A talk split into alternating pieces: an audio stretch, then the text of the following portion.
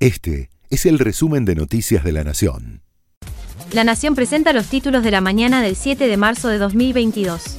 El ejército ruso anunció, hace unas horas, el cese del ataque a algunas ciudades ucranianas para facilitar corredores humanitarios para los civiles, pero Ucrania considera que no es aceptable, ya que esos corredores solo van a Bielorrusia y Rusia.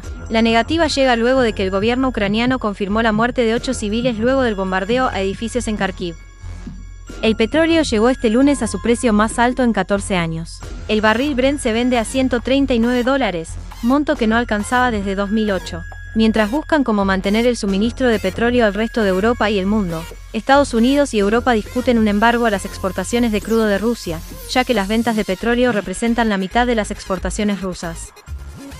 Daniel Barenboim ofreció el domingo un concierto en Berlín, junto a la Ópera Estatal de Berlín, en solidaridad con Ucrania y advirtió sobre el peligro de caer en la trampa de poner ahora a todos los rusos bajo sospecha general. Declaró que hay que condenar la política en voz alta y clara y distanciarse de ella, pero no debe ser permitida una caza de brujas contra el pueblo y la cultura rusa.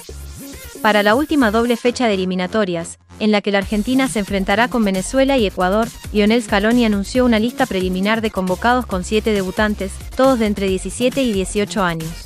Están Lucas Boyé, delantero del Elche Español, Matías Zulé, volante de Juventus, Alejandro Garnacho, del Manchester United, Thiago Geralnik, de Villarreal, los hermanos Franco y Valentín Carboni, del Inter de Milán, Luca Romero, del Lazio, y Nicolás Paz, que juega en Real Madrid.